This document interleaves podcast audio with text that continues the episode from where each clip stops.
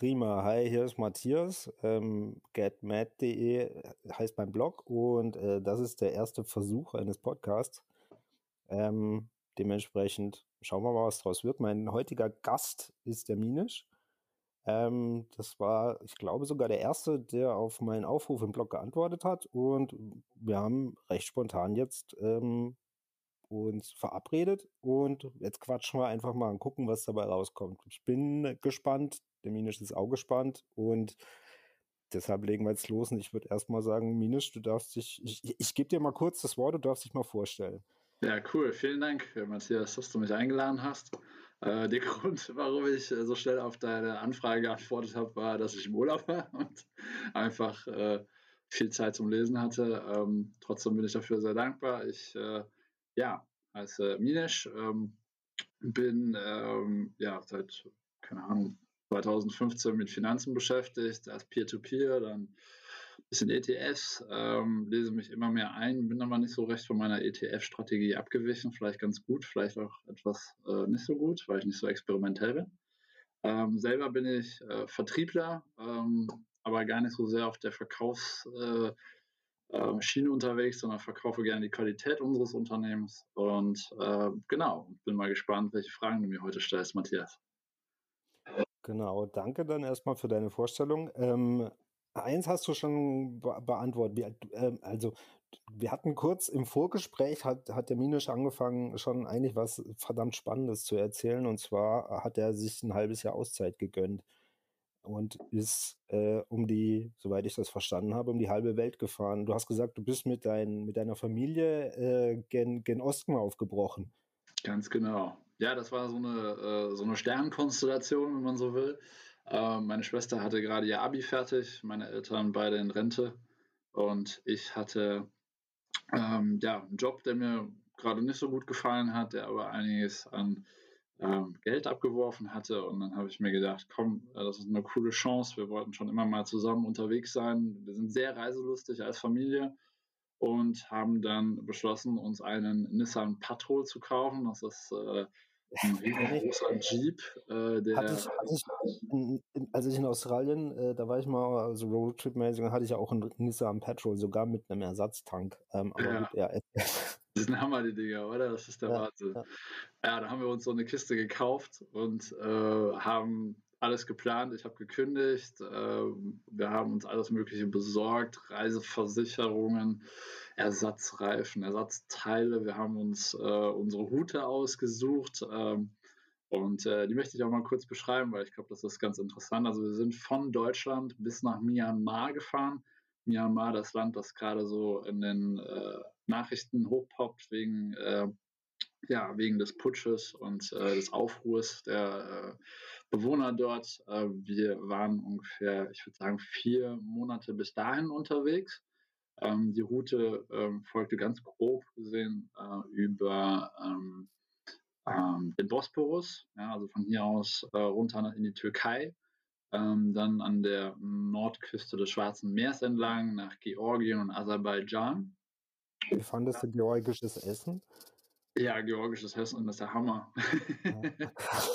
das, ist, das ist der Wahnsinn. Diese Dumplings, die die da haben, da ja, Füllung, das ist unfassbar ja, schön. Ja. Unfassbar geil, ja. ja. also wenn man Wein mag, weiß ich nicht, äh, ist Georgien äh, auch ein Paradies. Absolut, scheint, äh, scheint dafür immer bekannter zu werden. Ne? Und äh, ja, und dazu muss ich aber sagen, jetzt habe ich ein bisschen geschummelt eigentlich sind meine Eltern alleine losgefahren und ich bin erst in Aserbaidschan dazu. Ah, okay. Aber ich weiß äh, von, von den Dumplings Bescheid, weil ich schon mal so eine Reise gemacht habe äh, und äh, ja, und kenne die, die, die Route okay. so ein bisschen. Ja, du bist dann quasi, du bist nach Baku geflogen und da haben dich dann deine Eltern aufgesammelt. Und Ganz genau. Das okay. war ein bisschen surreal. Ich hatte irgendwie zwei Wochen vorher gekündigt, dann noch meine Wohnung aufgegeben, alles eingemottet und dann bin ich nach Baku geflogen. Ja. Okay. Ja, genau. Und seid ihr dann äh, eher Richtung Seidenstraße oder seid ihr über den Iran? Wir sind über die Seidenstraße. Ich wollte eigentlich über den Iran. Das wäre sehr schön gewesen, weil ich weiß, dass die Iraner äh, sehr äh, freundliches Volk sind. Und, ja. Äh, sehr spannend. Aber Iran, wie gesagt, wir sind zu viert unterwegs. Da muss man sich auch irgendwo, müssen sich alle wohlfühlen. Und äh, meine mhm. Eltern haben sich nicht so wohl damit gefühlt. Also haben wir ähm, die Fähre über das Kaspische Meer genommen mhm.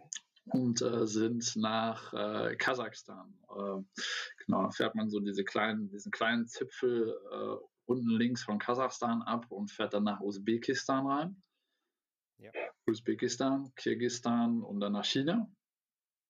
Ähm, von China über den Himalaya, also die ganze Himalaya-Kette ähm, entlang bis nach Nepal und von Nepal sind wir nach Indien und äh, dann äh, nach Myanmar.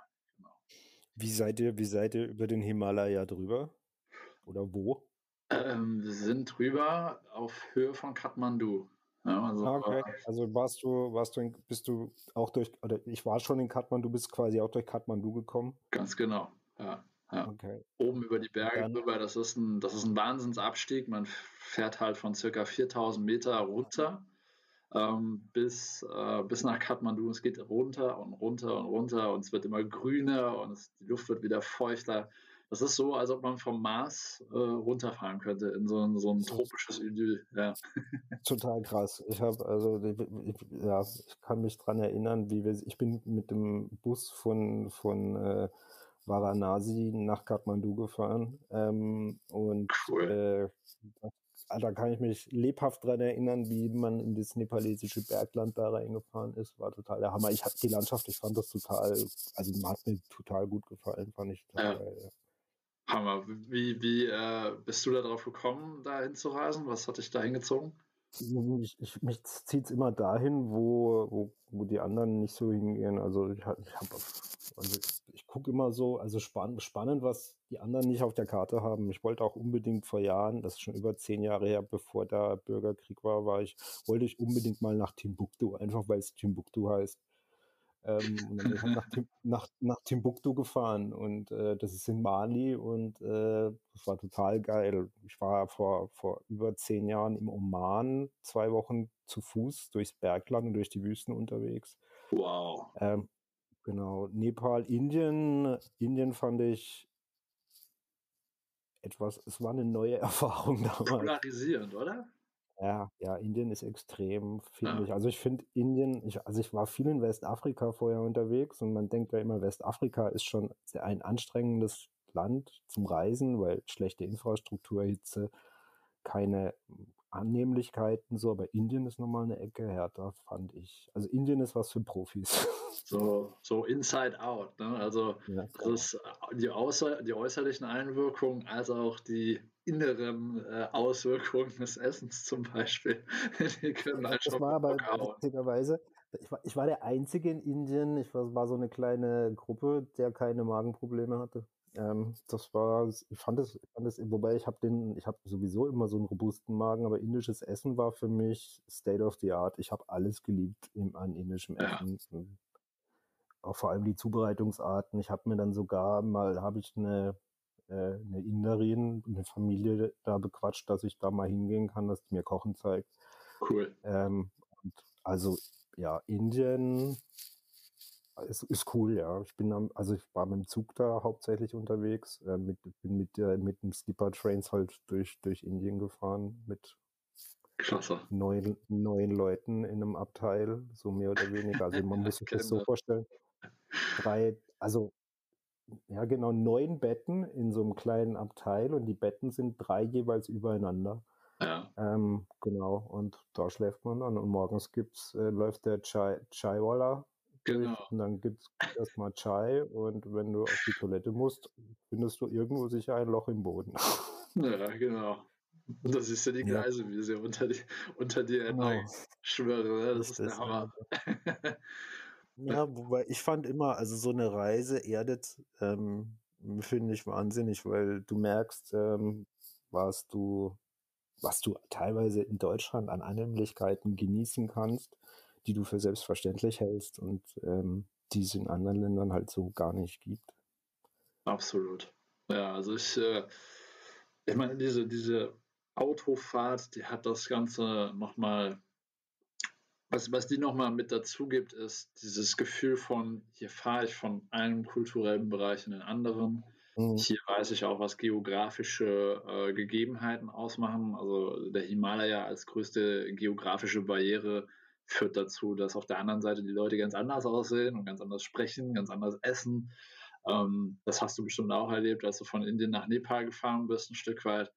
Ähm, mit dem Auto ist das krasser, weil du auf einmal merkst, Moment, ich kann hier mit dem Flugzeug hinkommen, aber dann, dann beame ich mich sozusagen gefühlt dahin und dann bin ich da. Ja, genau.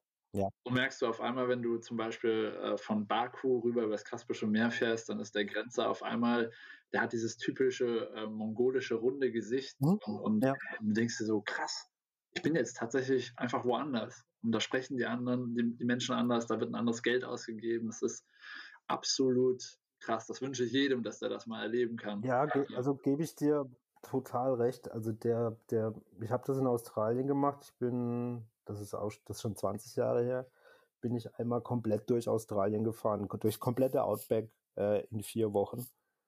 Ähm, und unten, also im Südaustralien, war quasi, ähm, ja, da war Winter sozusagen. Und mhm. dann bin ich durch diese ganzen Klimazonen gekommen. Also ich habe es jetzt hier eher vom Klima. Natürlich haben sich die Menschen in Australien nicht so stark geändert. Ja, ja. Aber, aber der, dieses, dieses Erleben, wie sich täglich ein kleines Stückchen verändert oder auch wie sich plötzlich mal so ganz verändert, während ich in Südaustralien quasi mit Pulli dann rumlief, wo ich da bin, oben konntest du gar nicht genug ausziehen, weil es so heiß war. Aber ja. es war so Schritt für Schritt und ich kann mir das halt bei dir da vorstellen, wie du halt jetzt vom türkischen Raum so in den, in den, in den äh, teilarabischen Raum so eintrittst sage ich mal. Und mhm. dann ähm, Chinesen. Warst du in Tibet? Ja, Tibet ja. auch.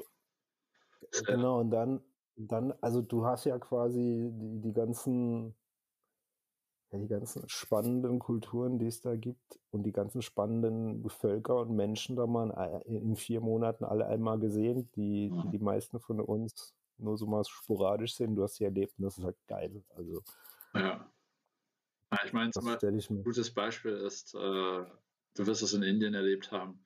Ähm, in China ist halt nicht jeder ein Chinese. Ne? Oder ein typischer Han-Chinese. Da gibt es die Uiguren, da gibt es die äh, Tibeter, die gibt es die, äh, die Han-Chinesen, dann gibt es wieder, ich weiß es nicht, das, aber, aber das, das zeigt einem so das Ausmaß der Welt und das finde ich absolut mhm. begeisternd an der Sache. Also ähm, einfach zu merken, welche Distanz zwischen den Menschen liegt, äh, welche Einflüsse die, die, die Politik äh, auf, auf die Menschen hat. Ähm, das ist Wahnsinn. Also wir hatten mhm. in Tibet zum Beispiel auch einen, einen Guide, der war obligatorisch, äh, den mussten wir dabei haben, weil halt in China kein Mensch Englisch spricht oder Deutsch oder sonst was. Es ist nur Chinesisch oder Uigurisch oder äh, Tibetisch. Und wir hatten einen tibetischen Guide und das war auch ein Erlebnis, einfach mit dem durch dieses, man kann es auch sagen, äh, belagerte Land zu fahren und, äh, und seine, seine Perspektive dort auch zu kriegen, über die Chinesen mhm. zu lernen aus seiner Perspektive und über die Uiguren. Also es war schon, es war der Hammer. Also ähm, das wirklich jedem und das sollte auch jeder ausprobieren. Das ist gar nicht so schwierig. China ist schwierig, muss ich ganz ehrlich sagen. Da haben wir viel Geld hingelegt. Ähm, auch heutzutage würde ich sagen, fahre ich lieber über den Iran, ähm, gebe da mein Geld aus, ähm, statt der kommunistischen Partei in den Hintern zu schieben. Aber ähm, also das, das, das kann ich, also was ich, was, was ich da, da, also kann ich zumindest, was, was viele arabische Länder, die ich gesehen habe, bestätigen. Das war, also im Oman, wo ich da unterwegs war, die konnten kein Englisch, ich konnte kein Arabisch. Das ging nur mit Hand und Fuß und Yes und No so, das ging. Aber das war total entspannt.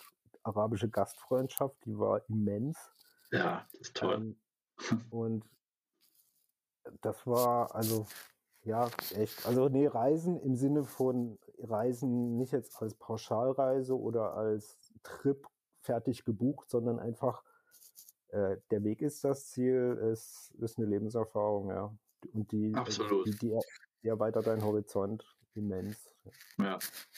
Wie habt ihr, wie habt ihr da dann, habt, habt ihr, habt ihr gecampt? Wie habt ihr übernachtet? Ich würde sagen, wir haben weniger gecampt, als wir wollten. ähm, 30 Prozent der Zeit haben wir gecampt. Ist, äh, ist natürlich nicht immer machbar. Also es, hier in unseren Gefilden denkt man direkt äh, an Campingplatz äh, und an, an die Ausstattung und so weiter. Ähm, sobald du über den Bosporus fährst, kannst du in der Türkei überall campen. Das interessiert kein Mensch. Da kannst du dich sogar ähm, neben das Restaurant auf dem Parkplatz kannst du dich stellen und die, die äh, serviert dir dann sogar noch Essen dahin, wenn du willst. Ähm, dann kommst du wieder in andere Länder, zum Beispiel ähm, Georgien, Aserbaidschan, da gibt es einfach nicht den Platz und du fühlst dich auch nicht so sicher. Ja, also das ist auch eine Frage, das kann ich hier einfach mal ein paar äh, hundert Meter nach rechts in die, äh, in die Schlucht reinfahren oder in die, in die Wüste und hocke mich dahin. Ähm, hatten wir da nicht so im Gefühl, äh, vor allem weil die Grenzen dort auch sehr nah zusammenliegen und es ist sehr bergig und das Klima kannst du auch nicht so gut einschätzen. Ne? Ist ja auch immer so ein bisschen gebunden an deinen Schlafsack, an dein Zelt und so weiter. Ob das dann passt, ist dann so die Frage. Und dann ab Zentralasien, also Kasachstan, Usbekistan, Kirgisistan, kannst du überall campen. Abgesehen natürlich von der Stadt. Ne? Dann, ja, klar. Da hockst du dich jetzt nicht auf dem Parkplatz, aber ich habe das schönste Erlebnis gehabt in Kirgisistan. Ähm, wo wir einfach 300 Meter nach rechts abgefahren sind aus dieser Wüstenlandschaft und haben uns da hingehockt, weil wir wussten, wir haben äh, ein bisschen Dosenfutter mit dabei, also Thunfisch, Mais, mhm. Bohnen. Mhm. Ähm, dann gab es da irgendwie Gestrüpp, das haben wir zusammengesammelt und dann haben wir uns ein Lagerfeuer gemacht. Das war absolut atemberaubend. Ne? Und dann siehst du so, links neben dir siehst du halt diese lange Straße, die geht über so Hügel drüber, so langgezogene Hügel. Und da fahren natürlich auch nachts noch die Autos weiter und du, sitzt da und bist absolut in der Freiheit. Das ist klasse. Ja. Das fühlt sich freier an als alles andere, das, das, das man so erlebt. Und es ist, das ist natürlich unangenehmer, weil du vielleicht nicht die Annehmlichkeiten eines Hotels hast oder eines, eines Bed and Breakfast oder sowas, aber da merkst du, du bist in der Natur und das ist so erdend, das ist so, äh, dann wirst du morgens wach von der Sonne, ja, um 6 Uhr jedes Mal, wenn mich irgendjemand um 6 Uhr aufwecken will, dann stöhne ich und, und habe keine Lust mehr. Aber da stehe ich liebend gerne auf und, und dann gucke ich raus in diese Landschaft, die du äh, das letzte Mal gesehen hast, als schon die Dämmerung eingesetzt hat und guckst da raus und denkst so, Wahnsinn. das ist war, ich, hab, also ich war mal auf, einem, auf dem Sinai eine Weile unterwegs ähm, und habe da auch in der Wüste geschlafen, also in Ägypten. Und äh, da habe ich das, also ich, ich habe mich immer geweigert, mir ein Zelt aufzubauen, wenn die Temperaturen warm genug waren. Ähm, ähm, na, wobei auch wenn sie nicht warm, also bei, wenn es über 0 Grad hat, baue ich kein Zelt auf, so ungefähr. ähm, und da lag ich dann unter dem Sternenhimmel und habe das erste Mal begriffen, dass sich die Erde dreht. Ähm, weil, weil, also das erste Mal, ich habe das erste Mal gesehen, dass sich die Erde dreht, weil die Sterne also diesen, den Begriff Himmelszelt, den habe ich da erst das erste Mal verstanden, weil, weil du diese, das hier gar nicht siehst, weil hier siehst du Sterne, aber wenn du auf dem Sinai oder in so einer Gegend bist, wo überhaupt kein Licht ist, dann begreifst du das völlig anders. Äh, das ist mir heute noch im Kopf und ich habe, ich bin normal nicht so der gute Schläfer. Ähm, und in, wenn ich dann so Outdoor gepennt habe, ähm, da jetzt auch in Indien oder in Mali, ich habe immer geschlafen wie ein Baby.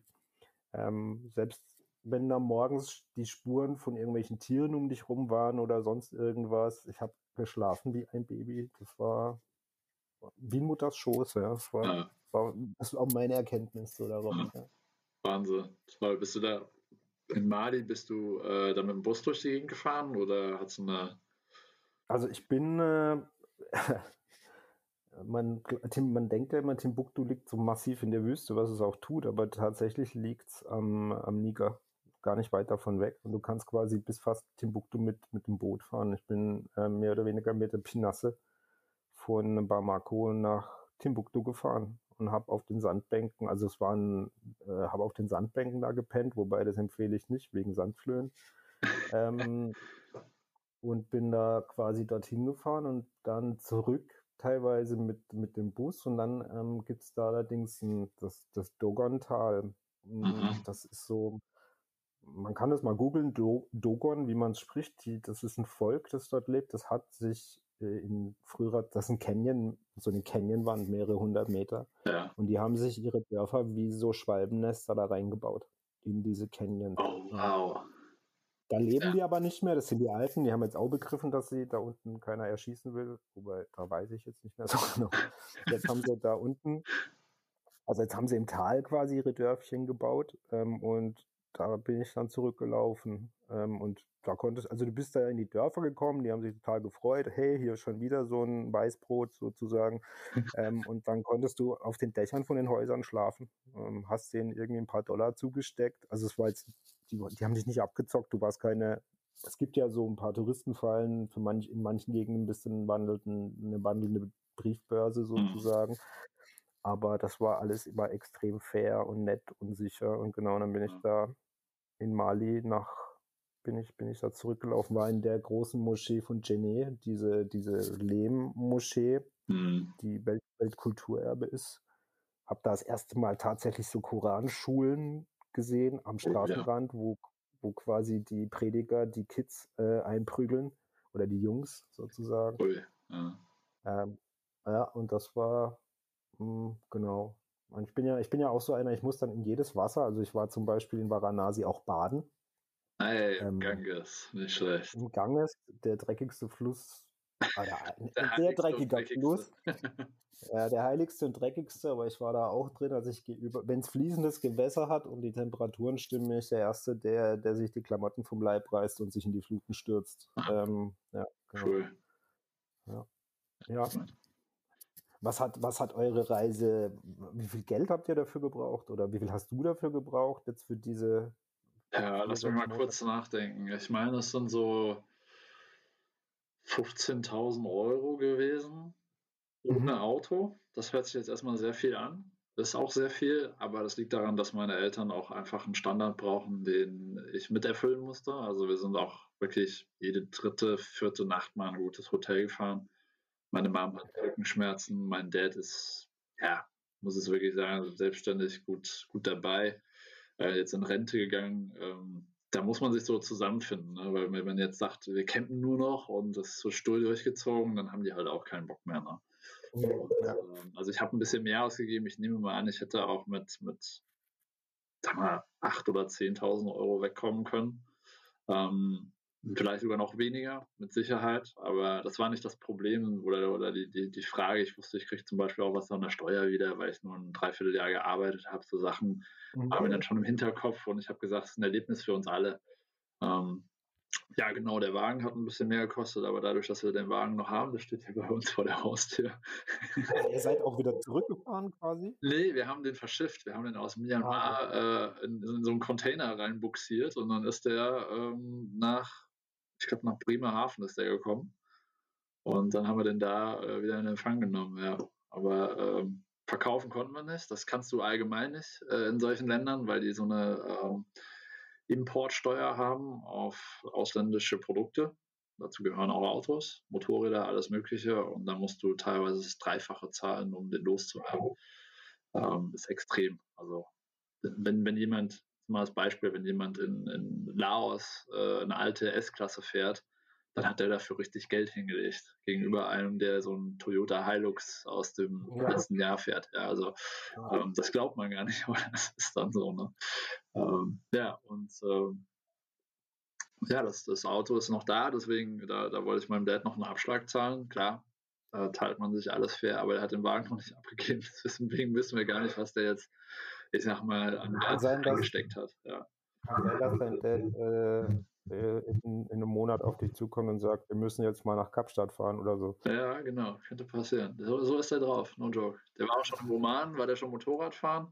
Deswegen, äh, gerade weil du Oman sagtest, äh, da geht er gerne Moped fahren, ähm, so über die Bühnen, Dünen drüber und äh, mhm. ähm, der ist auch so, so ein Mensch, der das Zelt weglässt, wenn er in der Wüste campt. Wobei das äh, ist mir im Oman, also erst später aufgehört, da sind immer Skorpione weggehüpft. Also wir haben da tagsüber so Feuer, äh, Quatsch, Holz gesammelt und abends dann Feuer gemacht und da so im Sand äh, Fladen gebacken und alles Mögliche. Und, ähm, und dann äh, hast du halt, du hast halt so eine Matte, auf der du sitzt oder sitzt auch im Sand und äh, die Skorpione kommen dann natürlich, weil die mögen auch die Wärme. Ganz genau. Von dem Feuer. Ähm, und jedes Mal, wenn du aufstehst, rennen so drei Skorpione weg. Und ich habe erst daheim dann, wo ich wieder in Deutschland war, geguckt, was das eigentlich für Skorpione waren. Und das war der gelbe Mittelmeerskorpion, der scheißgiftig ist. ja. Der schwarze ist nicht Aber, so giftig wie der weiße. Ne? Ja. Und, und je größer sie sind, desto weniger giftig. Die kleinen, okay. giftigsten. Ja. Es ist total ja. komisch, ne? die, die Analogie. Also verstehe ich nicht, aber es ist so. Total, genau, ist total Schwachsinn, aber das hat mich trotzdem nicht gehindert, da einfach im Schlafsack. Also du bist einfach in die nächste Düne spaziert, du hast sonst nichts hingerichtet, hast die, hast so eine Isomatte vielleicht ausgerollt, um ein bisschen Isolation vom Boden zu haben. Ja, wird kalt. Drauf, ja. Aber das war, war herrlich. Ja, ja, ja cool. Gut. Und wie, wie, lange hast du, wie lange musstest du sparen, um, äh, um da, ähm, um dir das erlauben zu können? Oder bist du generell so ein sparsamer Mensch? Ich meine, ich könnte mir jetzt mhm. vorstellen, wenn du schon solche Reisen gemacht hast, bist du vielleicht eher so auch minimalistisch am Start, weil du merkst, du brauchst eigentlich gar nicht so viel. Ja, ich bin, also ich, wie gesagt, wir, wir kennen uns ja so ein bisschen in den Themen aus, die so in der Finanzblock-Community rumschwirren, Frugalismus, ähm, und, und die ganzen Formen, Abwandlungsformen davon bis zum total verschwenderischen Menschen. Ähm, ich pflege eher so die, ähm, die Philosophie von Ramit Sethi, von dem du vielleicht mal gehört hast. Nein. Der, der ist super interessant, das ist ein amerikanischer äh, Finance Coach, der sagt, äh, rich, live your rich life. Also ähm, lebe dein reiches Leben im Sinne von, worauf du Bock hast, da dafür gibst du Geld aus und den ganzen anderen Scheiß lässt du einfach sein. Ja? Und äh, das, das gibt er seinen Klienten mit und dann kannst du zum Beispiel vor dem Buch kannst du so lauter kleine ähm, Testimonials lesen, also so kleine ähm, ja, Erfahrungsberichte von den Leuten, die das dann anwenden, die sagen, hey, ich gebe im Jahr 20.000 Euro für Schuhe aus, aber äh, dafür gebe ich für sonst nichts anderes aus. Also und das und das das gibt ergibt Sinn. Also es, es, es funktioniert tatsächlich ähm, für die Dinge Geld auszugeben, die es einem wert sind und den ganzen einfach anderen Rest, der vielleicht auch gesellschaftlich äh, vielleicht äh, ja, uns so vorgeschlagen wird, den einfach links liegen zu lassen. Und damit kannst du trotzdem ähm, viel sparen und, trotz, und, und währenddessen deine Erfahrungen machen, die du machen möchtest. Und das habe ich mir so ein bisschen zu Herzen genommen und deswegen war ich auch gar nicht so ähm, schlecht drauf, als ich jetzt wusste, dass ich 15.000 Euro ausgegeben habe. Ähm, und, und dem Zuge ähm, habe ich eigentlich, wir hatten, ich glaube, sechs Monate vor Beginn der Reise hatte ich, hatten wir die Idee ähm, in der Familie und dann habe ich einfach nur ja, ein bisschen extremer gespart. Aber dann kamen natürlich noch so ein paar andere Sachen zurück. Ich habe die Wohnung aufgelöst, ich habe meine, die Hälfte meines Hausstandes konnte ich tatsächlich verkaufen in der Wohnung. Dann kam äh, ja noch die Mietkaution zurück. Ja. Also es hat dann auf einmal so ein Bump gemacht nach oben. Ich habe einfach nur ein bisschen weniger Geld ausgegeben, keine Reisen natürlich gemacht in den sechs Monaten. Und, äh, und dann äh, war es ganz vorbei. Ich habe keine Kredite, ich habe keine Obligationen, muss niemandem irgendwas zahlen.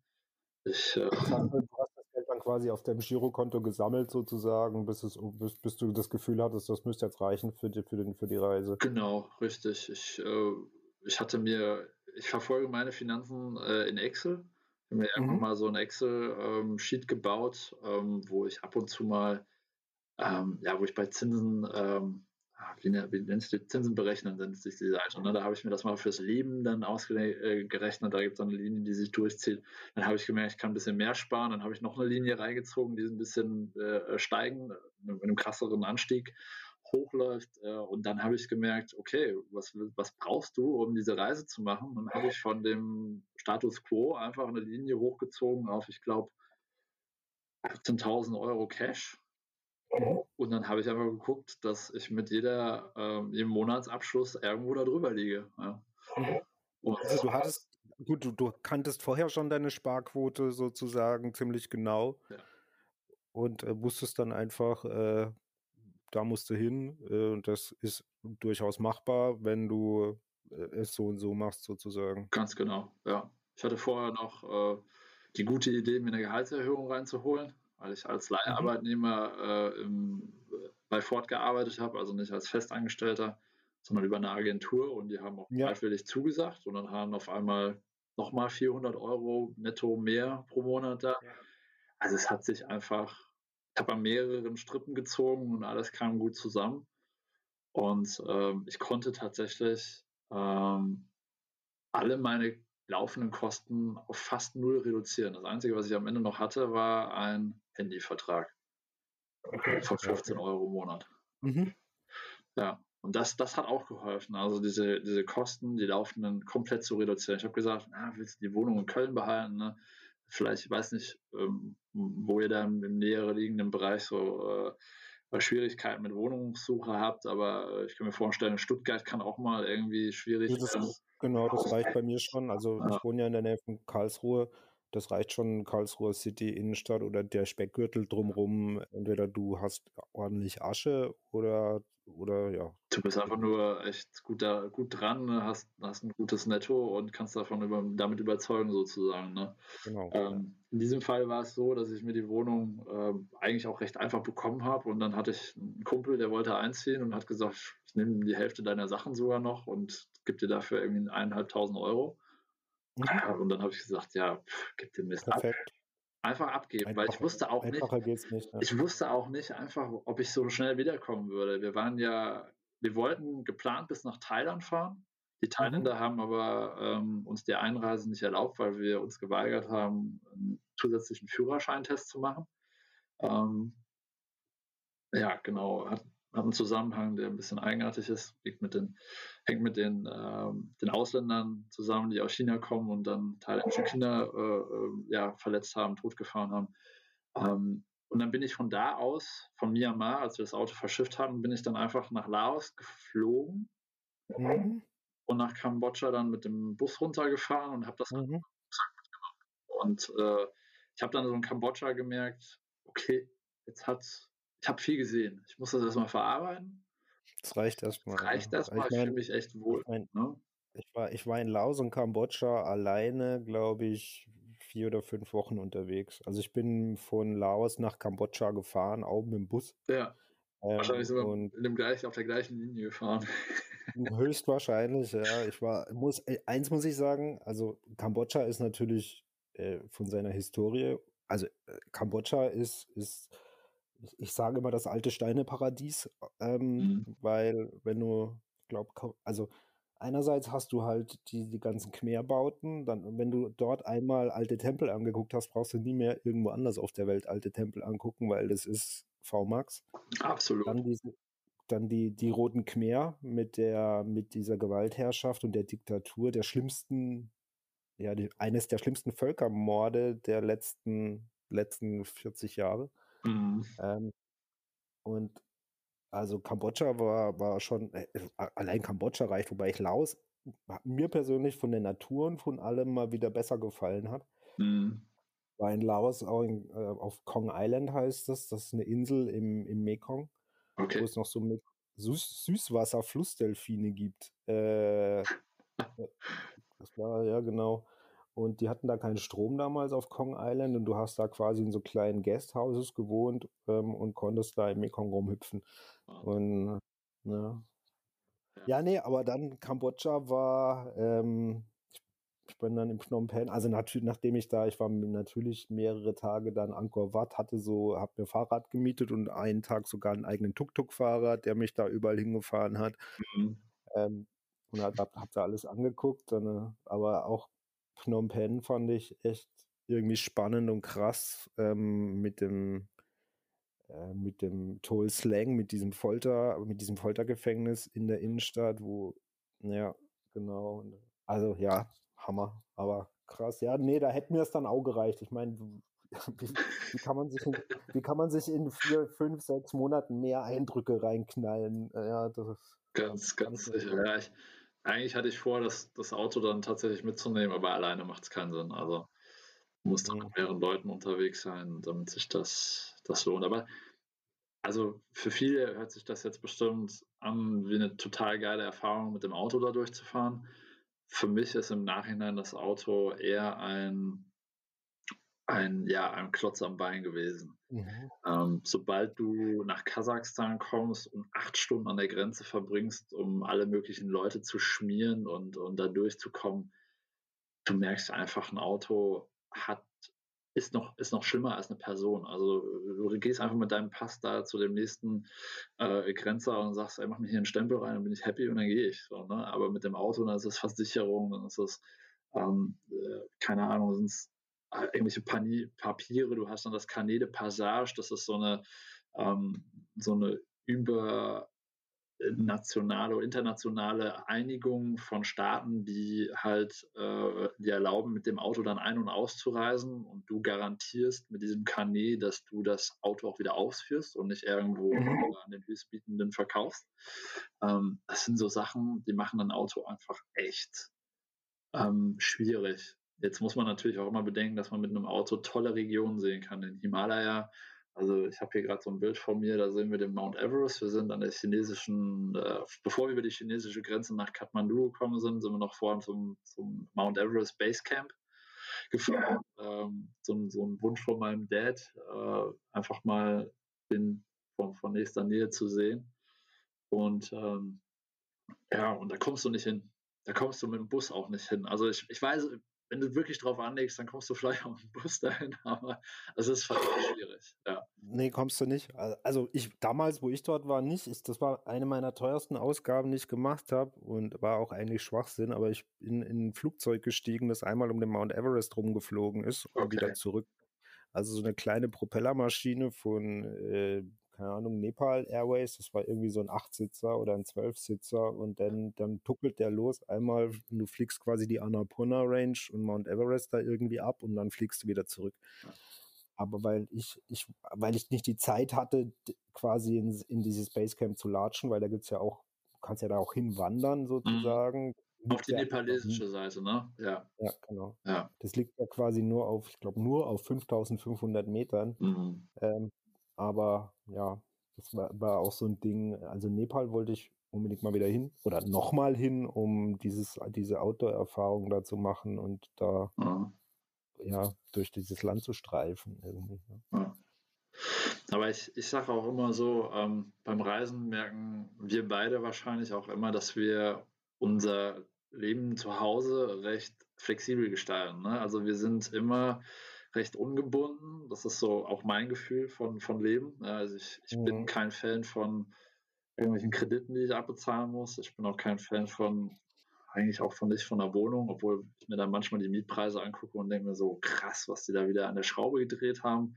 Gerade jetzt der Fall, wir leben in einer 60 Quadratmeter Wohnung und es wird zu zweit echt ein bisschen eng jetzt mit Homeoffice. Also mhm. ähm, da überlegst du dann schon wieder, vielleicht wäre es doch cool, eine Wohnung zu haben, aber im Nachhinein, wenn du solche Touren machst und du weißt, da ist zu Hause niemand, der auf dein Geld wartet oder auf dein, deine Aufmerksamkeit, dann ist das das schönste Gefühl. Du bist weg, du bist mit deinem Rucksack unterwegs, dein ganzer Ramsch liegt vielleicht irgendwo gerade in der Garage oder du hast einfach eine Wohnung, die nicht so viel kostet hast du deine ganzen Sachen drin liegen gelassen und du bist weg. Das ist, das ist der Hammer.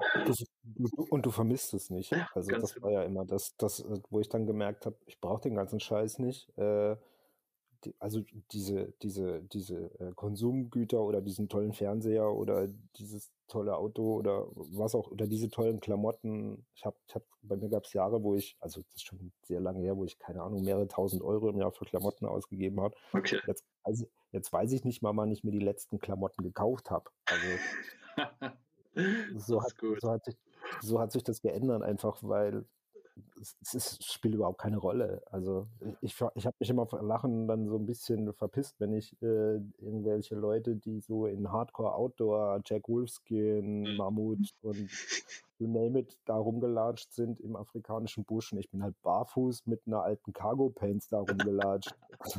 Weil ich gedacht habe, ja Gott, die Afrikaner kriegen es ja auch hin, die ja, haben noch ja. weniger Klamotten als ich, ne? Und, und die Inder auch. Und Hornhaut kann nicht schaden, wenn man barfuß läuft. Ganz genau, ist richtig so, absolut.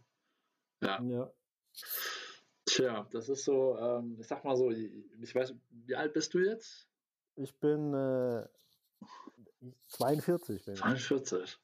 Ja, ist natürlich cool, wenn man sich mit steigendem Alter trotzdem noch das so behält. Ne? Ich sag mal so, ich merke jetzt mit jedem Jahr kommen da so Sachen dazu und dann denke ich mir, ah, die Wahrscheinlichkeit, dass du da nochmal rausbrechen kannst, wird immer äh, immer geringer gefühlt? Hm, nee. Ich glaube nicht. Also ich glaube nicht. Ich glaube, du hast schon dieses Mindset so. Also du hast vorhin was gesagt mit, mit diesem Amerikaner, ähm, der sagt, ähm, auf das, was du wirklich Bock hast, ähm, kauf dir das wenn dir das extrem wichtig ist ähm, und du viel Glück oder viel Spaß oder viel Freude daraus ziehst, dann tu das. Ja. Unter der Prämisse, dass du es dir wahrscheinlich leisten kannst. So ist es bei mir auch. Ich, ich habe irgendwie, ich habe in, in, mehr Geld in Fahrräder investiert als in Autos mittlerweile in meinem Leben, weil ich, wenn du, wenn du mir, wenn, wenn du mir eine Woche Urlaub gibst ohne Verpflichtungen, dann, dann gehe ich jeden Tag vier Stunden Rad fahren, weil ich das macht mir unheimlich Spaß ja. und ich habe da tierisch Bock drauf und dementsprechend gebe ich jede Menge Geld für Fahrräder aus. Cool. Aber alles andere brauche ich nicht. Ähm, also ja. ich habe ich hab kein, hab keinen Fernseher, meine Küche ist, man würde sagen, auf Studentenniveau. Funktioniert alles, ist nichts kaputt. Ähm, ja. Ich repariere auch gern selber. Also zum Beispiel ein Klassiker, mir ist mal ähm, über, über, es ist ein Ceranfeld und über dem Ceranfeld befinden sich die Gewürze und da ist so ein Gewürz, äh, so ein, so ein Glasstreuer äh, rausgefallen auf das Ceranfeld und hat das Ceranfeld zerstört. Ah. Und dann habe ich es halt selber repariert. Habe mir für 80 Euro ein Ceranfeld gekauft, habe mich hingesetzt und habe es halt selber zusammengeschraubt. Also so bin ich mittlerweile halt drauf irgendwie. Ja. Finde ich auch ja. absolut richtig. Also ich, äh, meinem, ich sage ja eben Oldtimer, ne? Der Wagen ist zwar 30 Jahre alt, aber der ist nichts wert. was, ist das, was, ist das für ein Auto? Das ist ein äh, Toyota Camry, das äh, ist so das Brot- und Butter-Auto aus den USA. Ja. ja. Das ist dein, das ist quasi dein Privatfahrzeug. Ja, genau. Und du, du, du kriegst jetzt schon fast ein H-Kennzeichen dafür, oder? Genau, also der hat, ich glaube, äh, nächstes Jahr im August oder dieses Jahr im August, irgendwie sowas. Da krieg, könnte der ein H-Kennzeichen kriegen. Um ganz ehrlich zu sein, es interessiert mich eigentlich gar nicht, ob da H hinten drauf steht oder nicht. Wenn es jetzt irgendwie nochmal ein bisschen Kosten einspart, dann ja, aber mhm. das ist mir egal. Der Wagen, ich, ich habe Bilder davon, wie ich als Dreijähriger in dem Wagen hinten drin sitze. Und äh, so lange hat er überlebt. Und es wird langsam ein bisschen, hm, bisschen schmerzhaft, weil ich habe, äh, ja, ich hatte den jetzt äh, nach der Garage, hatte ich den bei unserem Meister in der Werkstatt und der ist, Gott sei Dank, tut er sich den Wagen noch an. Ja ähm, weil da ist, da fällt hier und da überall was auseinander. Das ist jetzt nicht so, dass du mal Ölwechsel machst und dann schickst du den wieder raus. Ne? Da fallen irgendwelche Kotflügel, Schrauben ab oder ähm, ja, irgendwas, irgendwas ist immer kaputt und das waren jetzt, glaube ich, so zehn Stellen. Das hat mich jetzt erstmal 2000 Euro gekostet anscheinend. Jetzt habe ich nur mal gefragt, äh, ob er da was machen kann. Ähm, naja, wir schauen mal, was bei rauskommt, aber der Wagen. Du fährst das Teil, bis du, bis, bis, bis du quasi, bis, bis nicht mehr geht, sozusagen. Ja, ich, das auch. Der hat halt so einen, so einen Sechszylinder, der unzerstörbar ist. Mhm. Wandler, der ja, wandelt. Der wandelt 180.000 Kilometer. Vor 100.000 haben wir da mal äh, das Getriebe erneuert. Das ist auch schon wieder zehn Jahre her. Ne? Und mhm. ähm, ich sag mal so, ich denke mir, hey, du hättest jetzt auch 20.000 Euro in ein Auto reinstecken können, äh, mhm. was du dir kaufst. Aber, ja. Ja, aber siehst du, deshalb bist du cleverer als ich, weil ich habe das nämlich gemacht. Ähm, ich habe mit, also als mein Opa gestorben ist, mein Opa war, äh, ist nach dem Zweiten Weltkrieg, während hier alle auf dem Dorf Bauern waren, und war mein Opa Elektriker und okay. nach dem Bauboom hat der ganz ordentlich Geld verdient und ich habe damals, ähm, also mein Opa ist gestorben, da war ich recht jung, habe ich 20.000 äh, Mark äh, Erbe bekommen. Okay die ich dann mit 20 prompt in ein Auto umgesetzt habe, sozusagen. Und dann war meine ganze Erbe in diesem Auto ähm, und war weg. Ähm, und deshalb bist du schon, also äh, deine ein Weisheit. Schlauer. Ein bisschen schlauer, deine Weisheit ist, äh, heute könnte ich mir den Arsch speisen, wobei ich könnte, nee, ich gucke nicht so gern zurück. Die Fehler sind da, um sie, die hat man halt gemacht, was bringt es mich darüber aufzuregen. Ne? Aber ja, also ich, ich weiß, wie das läuft. Das, das ist halt. Ähm, aber es ist okay, ist halt weißt du, weißt du, Matthias, dass ähm, ich glaube, wir alle haben so unser eines Erlebnis, wo wir ähm, mal wirklich einen Fehler gemacht haben und dann haben wir daraus mhm. gelernt. Und mhm. Nee, ich, ich brauche immer, also ich mache immer, meine Mutter hat es mir immer so erklärt, meine Mutter ist Lehrerin, die weiß alles besser. ähm, äh, ich, ich, bin, ich bin so, ich bin da resistent. Ich muss so Fehler drei bis viermal machen, um, um dann so richtig, äh, um dann ein Learning draus zu ziehen. Also es war auch bei meinen Geldanlagen so. Ich, ich erzähle den Leuten immer, dass ich, dass ich eine S-Klasse verzockt habe im Wert, also eine Mercedes S-Klasse und eine S-Klasse gewonnen habe. Also ich habe mal, ähm, ich habe mal knapp 9000 Euro mit griechischen Staatsanleihen in den Sand gesetzt bei einer Investitionssumme von 10.000 Euro ja, ähm, okay. Und, habe auch mit diversen anderen immer wieder auf die Fresse gekriegt. Ähm, diese, die Strategie, die ich heute fahre, ist im Grunde, ich hatte nie eine Strategie davor so groß. Also ich war nie wirklich, ich, ich bin überhaupt nicht gut im Geld anlegen und ich bin auch nicht gut im Handeln und ich, in, in, ich also äh, sorry, ich bin sitzen geblieben in der 11. Klasse Mathe Physik 5. Also, jede, jede, Bank hätte mich, wenn ich mich da beworben hätte, hätte mich, hätte gesagt, äh, verpiss dich. Ähm, also, dazu muss ich aber kurz was sagen. Ich äh, hatte in Mathe in der 10. Klasse eine 5 und Physik, glaube ich, auch in der Oberstufe immer eine 4 oder eine 5. Eine 4, glaube ich. Ich bin ja. Ingenieur geworden. Also irgendwie habe ich es dann doch noch geschnallt. Also ich bin jetzt nicht mehr so viel mit, mit äh, ähm, so, so kleinen Rechnungen unterwegs auf der Arbeit, sondern eher so mit mhm. größeren. Aber ähm, ich glaube, dass mir so das Handeln äh, während meiner Reisen viel gebracht hat. Obwohl wir Deutschen sind ja nicht so Handel-Freaks. Äh, äh ne? Also wir, wir nähern uns ja nicht aneinander an, wie so auf einem arabischen Markt, wo äh, haushoch eingestiegen wird und dann haushoch unterbohren wird und dann kommt man so aufeinander. Ähm, aber das hat mir schon viel gebracht und ich äh, merke auch immer mehr, trotz der Tatsache, dass wir Kalkulationen machen und versuchen, das immer mit einem tatsächlichen Wert zu hinterlegen, also Einkauf und Stunden äh, zu, zu VK oder, oder Verkaufskosten, ne? da ist immer noch ein bisschen Bauchgefühl mit dabei. Immer. Auch bei, immer. bei so einem Projekt von einer, von einer Million oder zwei und ich will nicht angeben, das ist einfach, ich arbeite im, äh, für einen Hersteller von Signaltechnik und äh, Weichenantrieben äh, für den Nahverkehrs- und Bahnbereich. Da ist so ein Depot, ich sag mal so, eine, so, so ein Depot, wo, eine, wo Straßenbahnen reinfahren abends und gelagert werden.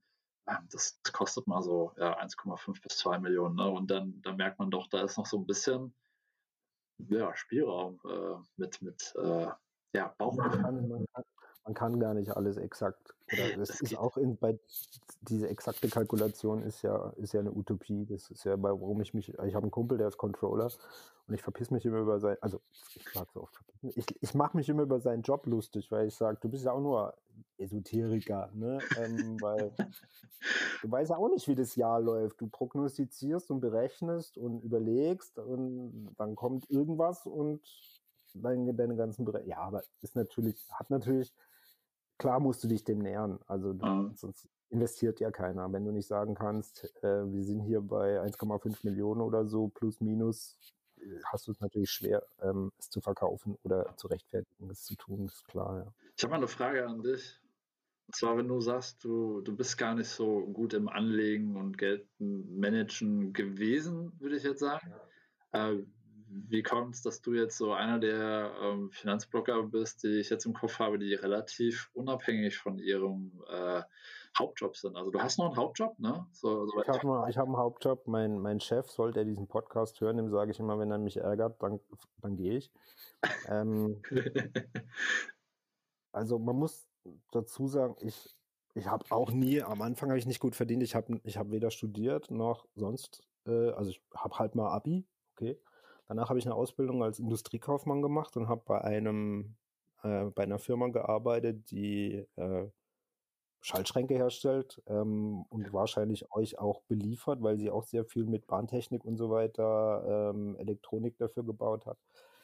Ähm, und da habe ich das, mein erstes Gehalt war damals, ich glaube, 1500 Euro netto oder so. Mhm. Also ist auch nicht besonders viel. Ähm, dann habe ich, also ich war immer schon sparsam. Ich habe komischerweise, egal wie viel Geld ich hatte, habe ich, ich habe nie mehr gebraucht, als ich hatte. E, eher weniger, immer. Ich habe immer weniger gebraucht, als ich hatte. Mindestens 20 oder 30 Prozent weniger. Und der Witz ist, ich, ich führe ich führ seit, seit 15 Jahren ein Haushaltsbuch. Ich brauche heute nicht mehr, als ich damals gebraucht habe. Cool. Ähm, Trotz das, Inflation? Das trotz Inflation okay. brauche ich nicht mehr. ähm, das heißt, es ist eigentlich sparsamer geworden.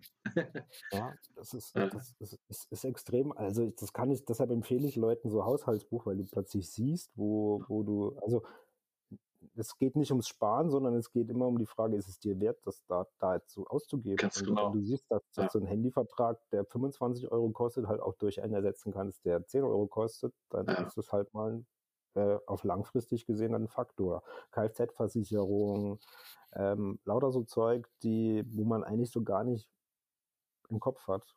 Ja. Nee, und dann habe also wie, wie bin ich zu der, zu der Kohle gekommen? Äh, gesparen. Ähm, und dann habe ich halt irgendwann, also ich habe bei diesem, ich habe nie als Industriekaufmann gearbeitet, sondern ich habe Ende der 90er illegal MP3s ins Internet hochgeladen und Webseiten dafür gebaut. Also wer noch solche Seiten kennt wie Charthits, äh, Kana, ähm, Bockwurst, Wares und so weiter, da war ich so ein bisschen okay. Start, aber da konnte man halt illegal MP3s runterladen. Ähm, und da habe ich angefangen, Webseiten zu bauen. Und da war damals halt dieser Dotcom-Boom. Und dann bin ich dann in der Firma ins Marketing spaziert, habe denen erklärt, Alter, äh, eure Website ist scheiße und ich kann das viel besser. Konnte ich aber nicht. Cool. Ähm, und dann, dann habe ich halt mal Lernkurve gemacht, ähm, was immer sehr stressig ist, wenn man was behauptet, was man nicht kann, aber was man gern können würde. Ja, okay. Und dann habe ich halt so in einem halben Jahr Webseitendesign, Webentwicklung in mich reingeschaufelt.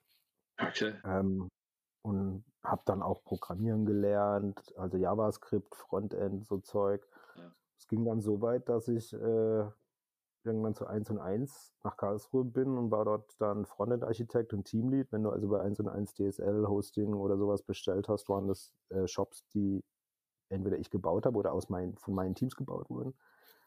Und dann äh, habe ich sehr viel mit SEO gemacht, also Suchmaschinenoptimierung, ja. ähm, wie man quasi für ein bestimmtes Suchbegriff wichtig dazu kriege, dass du die Xbox dort kaufst und nicht ja. bei dem anderen. Ja.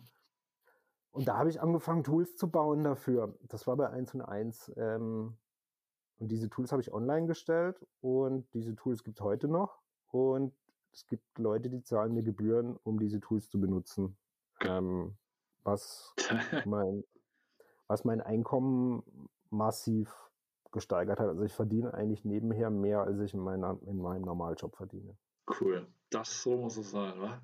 Ja. So, so, so Und dann kam halt diese Dividendengeschichte dazu, so nach dem Motto, ich habe schon kapiert, ich bin nicht der größte Trader und ich kann auch keine Bilanzen so richtig gut, also so richtig auf einem guten professionellen Niveau. Mhm. Ich kann sie zwar lesen, ich verstehe grundsätzlich auch, aber wenn ich aber Dividendenaktien bespare, dann brauche ich mir zwei Gedanken nicht machen. Ähm, oder ein Gedanken, wann verkaufe ich, wann monetarisiere ich. Ja. Sondern ich brauche eigentlich nur ein solides Unternehmen und das zahlt mir im Idealfall mehrmals pro Jahr Cash. Ähm, und dann habe ich Cashflow und dann ist das ein No-Brainer. Und genau, das habe ich dann so angefangen und das ist bisher die, bisher die beste. Es gibt für Leute, die, die sich da besser auskennen, viel bessere Anlagestrategien. Und mhm. ich meine, ähm, wenn ich Leute berate oder also ich berate nicht aktiv, aber Leute kommen auf mich zu und fragen, äh, du, du kennst dich doch mit Geld aus und ähm, ich habe hab jetzt hier Geld, was soll ich denn damit machen?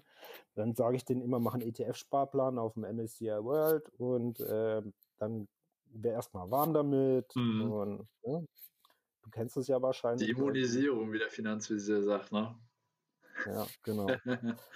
ja. Ähm, ich sag denen auch, wenn sie Bock haben, mal eine Einzelaktie zu kaufen, sollen sie da gern mal 100, 200 Euro einfach mal eine Einzelaktie ins Depot legen. Mhm. Ähm, wenn sie glauben, dass es ein gutes Unternehmen ist. Ich, sage das immer, Alter, wenn du jeden Morgen ähm, im Münchner Hauptbahnhof nachdem du ankommst, am Starbucks vorbeiläufst und dir ein Latte Macchiato reinpfeifst, dann kauf dir halt eine Starbucks-Aktie. Ganz und genau. schau dir das mal an, was, was das in deinem Depot macht.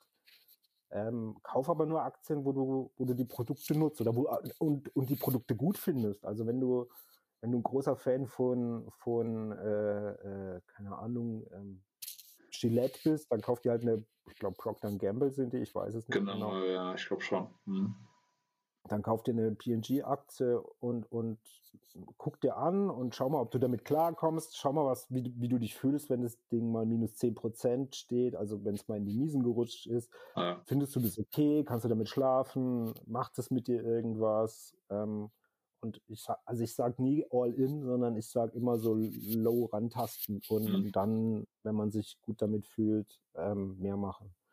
Wie hast du dich im Corona-Crash gefühlt? Ich habe geschlafen wie ein Baby. Das also cool. muss ich echt sagen.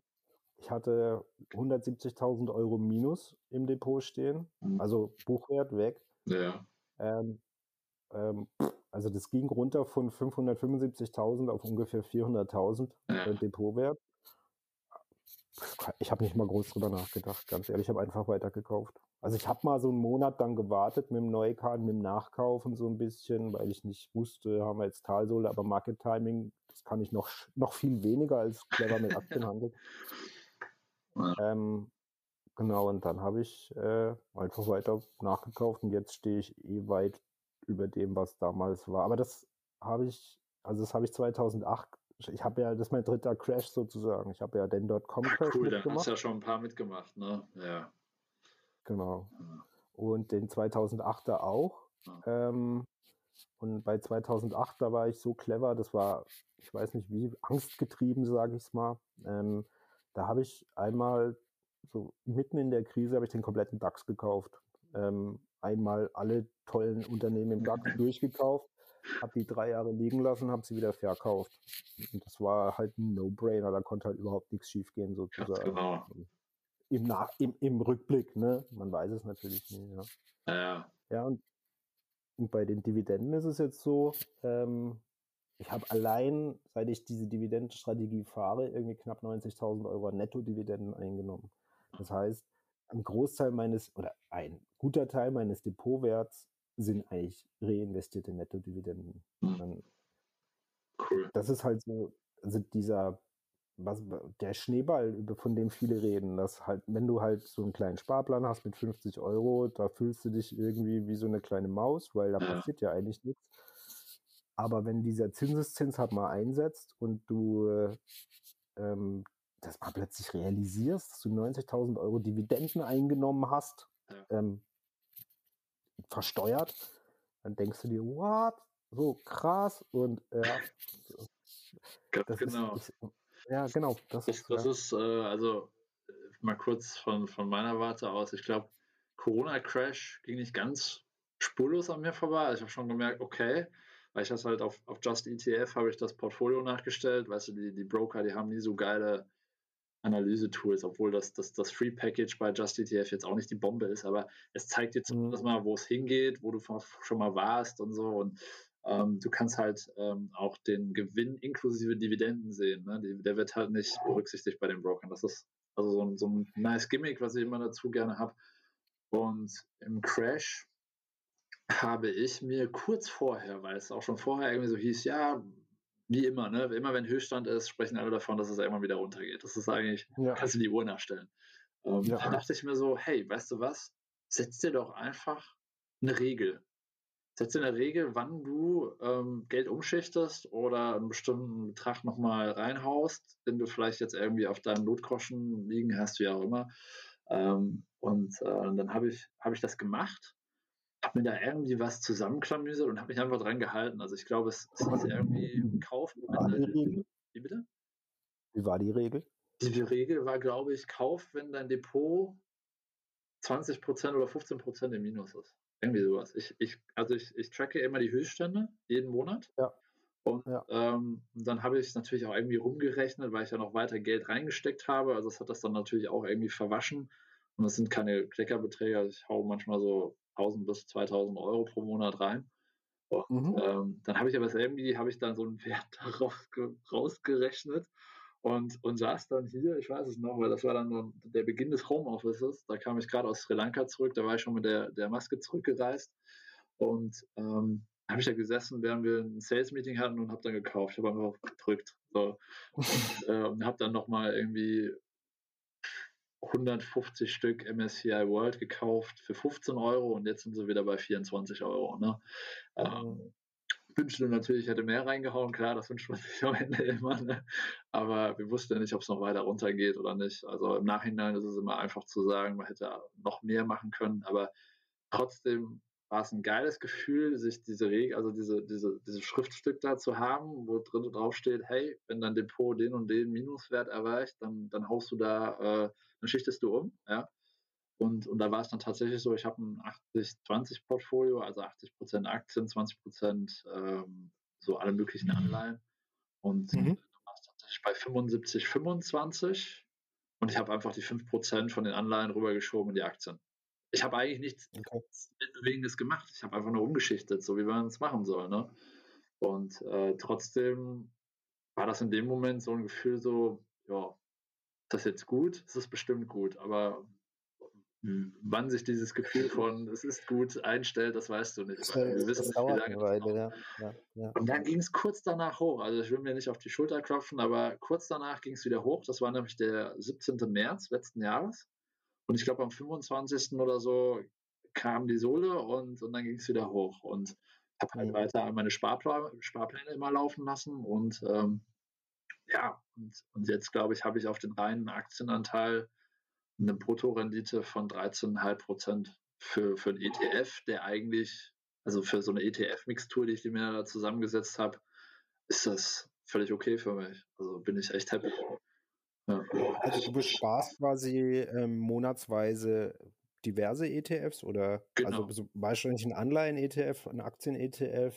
Genau, ich habe 20 Prozent ähm, diverse AAA-Anleihen, obwohl bei AAA, da bin ich immer ein bisschen vorsichtig, nachdem man dann, mhm. äh, äh, wie heißt der Film? Ähm, ah, Margin ja. Call. Nee, den anderen. Ähm, ah, The Big Short. The, the Big, Big Short. Short. genau. Wenn man den ja. geguckt hat, weiß man schon, was AAA ist.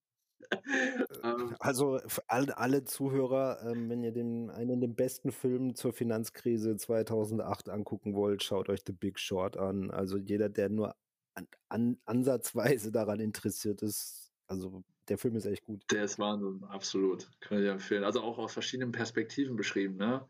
Die erleben ja alle das Gleiche. Das sind ja so drei Gruppen, glaube ich, die das Gleiche erleben und ähm, am Ende kommen halt ein paar gut bei raus freuen sich aber trotzdem nicht drüber.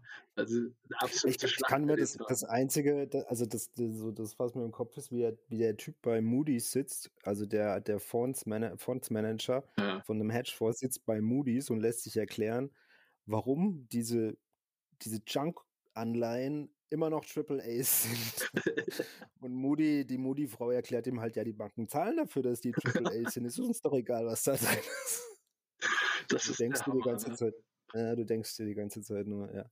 Ja, krass. Ja, okay. Ja, aber also du, du hast quasi Anleihen genau. und Sparplan auch, also auf Anleihen und auf ETFs. Genau, auf Anleihen und ETFs. Der Rest, also die 80 Prozent, die setzen sich zusammen aus MSCI World, ähm, Europe Stacks 600, weil ich einfach unsere, unseren europäischen Markt ein bisschen unterstützen will. Da vertrete ich so ein bisschen die Meinung vom Finanzvisier auch. Dann habe ich noch so einen kleinen Kleckerbetrag Immobilien Rights ja. Mhm. Und äh, Emerging Markets habe ich da auch noch ein bisschen drin. Aber der Großteil ist MSCI World von diesem risikobehafteten Teil. Ne? Und, und wie viel besparst du oder deine Sparquote pro Monat? Ungefähr so Pi mal Daumen? Ich glaube, also, ich habe es jetzt mal ausgerechnet, die letzten drei Monate 1800 Euro. Und, okay, jeden äh, Monat in das Portfolio wandern sozusagen. Genau. Ja, und, und wie weit bist du oder wie, wie ist dein, wie der Ami sagt, Net Worth? Mein Net Worth liegt aktuell bei 93.000. 93. Und hast du ein, machst du das erstmal unlimitiert oder hast du ein, so, ein, so ein Ziel im Kopf, wo du hin möchtest? Ich äh, habe immer so kleine Ziele. Also ich will bis September diesen Jahres bei ähm, 100.000 ankommen. Mhm. Und ähm, dann auch gleichzeitig meinen Vollzeitjob eigentlich an den Haken hängen. Ähm, das ist, wie gesagt, auch unser, aus unserem Vorgespräch. Also ich bin gerade dabei, ähm, mich mit dem Thema Finanzcoaching zu beschäftigen. Ähm, mhm. Ja, also ganz klar abgegrenzt vom Finanz, von der Finanzberatung, weil ich auch keine äh, Lizenz dazu habe, das auch nicht, äh, auch gar nicht machen möchte eigentlich. Ich möchte keinem sagen, wo er investieren soll, sondern ich möchte den Menschen beibringen, wie sie ihre Finanzen meistern. Und ähm, Genau, das ist also das ist mein Ziel und, und dann auch einen Clean Cut zu machen. Also ich möchte eigentlich im September meinen Job aufgeben und äh, äh dann in, in, diese, in dieses Finanzcoaching reinstarten. Deswegen habe ich jetzt auch schon. Also du willst dich, du willst dich quasi selbstständig machen mit als, als Finanzcoach und willst es aber auch dann wirklich direkt 100 Prozent mit dem Geld, das du, also als Fallback oder dein, dein, dein Cushion ist quasi das, das Geld, das du jetzt schon äh, auf die Seite gepackt hast und das nimmst du zum Teil dann eben auch, um dir diesen Start zu ermöglichen. Kön könnte passieren, ungern, ähm, muss ich ganz ehrlich sagen. Ähm, ich habe, es hört sich jetzt vielleicht so ein bisschen bescheuert an, aber ich, ich bin gerne bei, bei Finanzbüchern und, und Blogs und ähnlichem bin ich eigentlich gerne auf dieser auf der amerikanischen Seite unterwegs ich finde, die Amerikaner, die haben einfach ab und zu mal so ein bisschen risikofreudigeren Ans Entschuldigung, Ansatz bei dem Ganzen. Also ähm, ich habe mir einfach jetzt bei Fiverr mal so einen Kurs runtergeladen, How to Build Up Your Own Business. Ja? Und der Typ, der sagt ganz einfach, ey, weißt du was, ähm, du verdienst jetzt ein Netto, schreib dir dieses Netto auf und dann überlegst du dir, womit du Geld machen kannst. Und mhm. Sammelst dir ähm, bis zu einem bestimmten Zieldatum, das du dir gesetzt hast, sammelst du so lange Klienten ein, bis du ähm, meinetwegen über ein Subscription-Modell ja, ähm, einfach dein Netto ausgleichen kannst, was du verdienst. Mhm. Ja.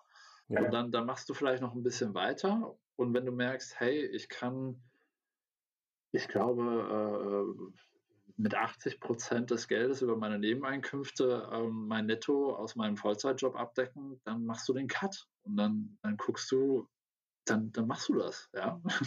Und ich finde das geil, wie die das, die, die, die, die bringen das so pragmatisch, nicht pragmatisch bei, aber die sagen, hey, du hast ein Ziel, okay, wo stehst du, okay, und wie kommt das Ganze jetzt zusammen? Das ist manchmal sehr brutal beschrieben, finde ich. Also es ist weniger so, wir rechnen ja gerne so rum und dann, dann gucken wir, ah, fühle ich mich bei der, dabei wohl oder nicht? Und die Amis sagen so, hey, was ist, what is your target? Und dann sagen die so, go for it, ne? Und gib go for it, wie bei uns nicht. Ne? Gib, wir haben die German Angst. Guck, wie es läuft. Ja. ja. Ja, genau. Nee, also das, ich kenne das, ich, ich bin auch eher verkopft am, am Durchplanen und nochmal planen und durchrechnen und überlegen und machen, bevor, und bevor du dann, du, du, du, du verlierst dich im Denken und kommst gar nicht mehr ins Tun.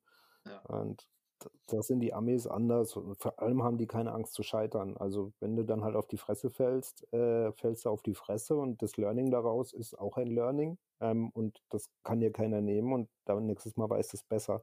Und bei uns ist ja immer dieses, wenn du scheiterst, dann äh, kannst du ja gleich mal dich äh, verabschieden, so ungefähr, weil dann bist du ja gescheitert und dann wird es ja auch nichts mehr.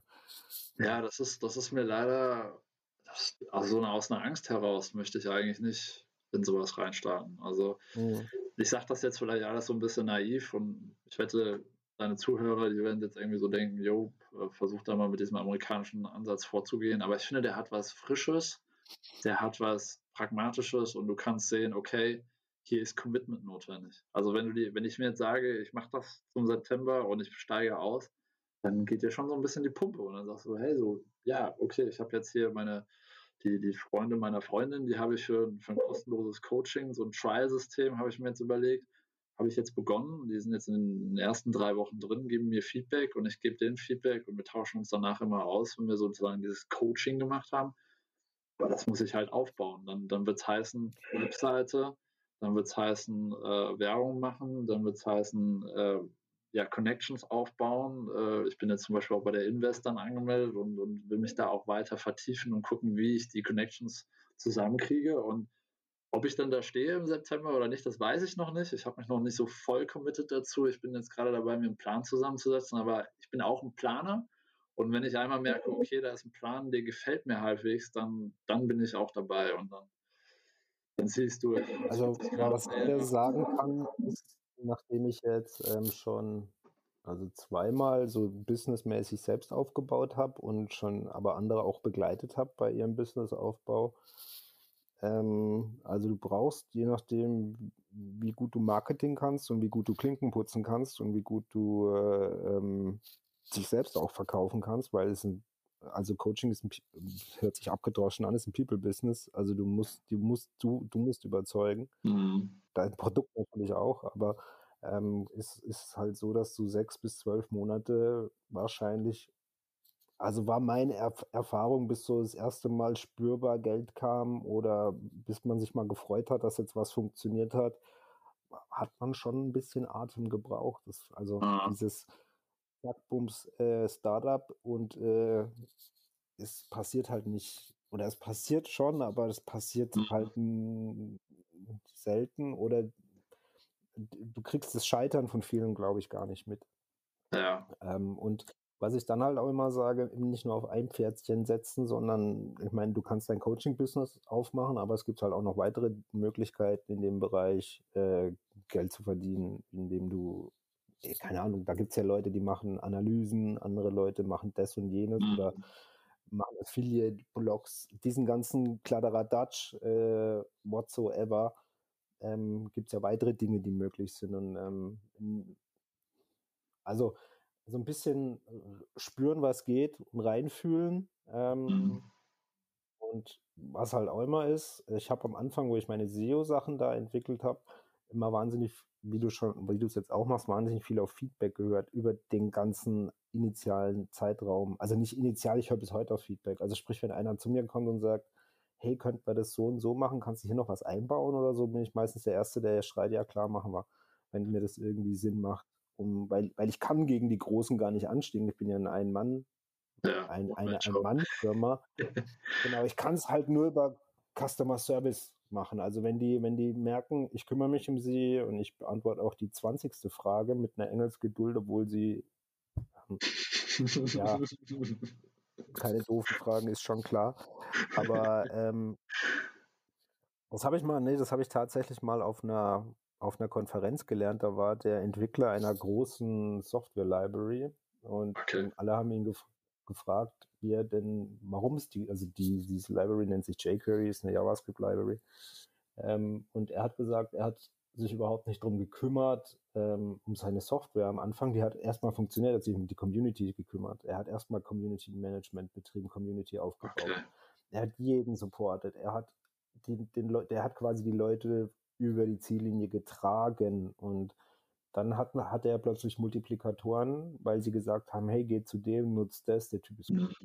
Ähm, und das Produkt war auch gut aber es war nicht besser als andere oder nicht innovativer und nicht schöner und, ähm, und das fand ich ganz interessant, weil das ist so das klassische Marketing, in, was ich in, bei den Amis halt gelernt habe.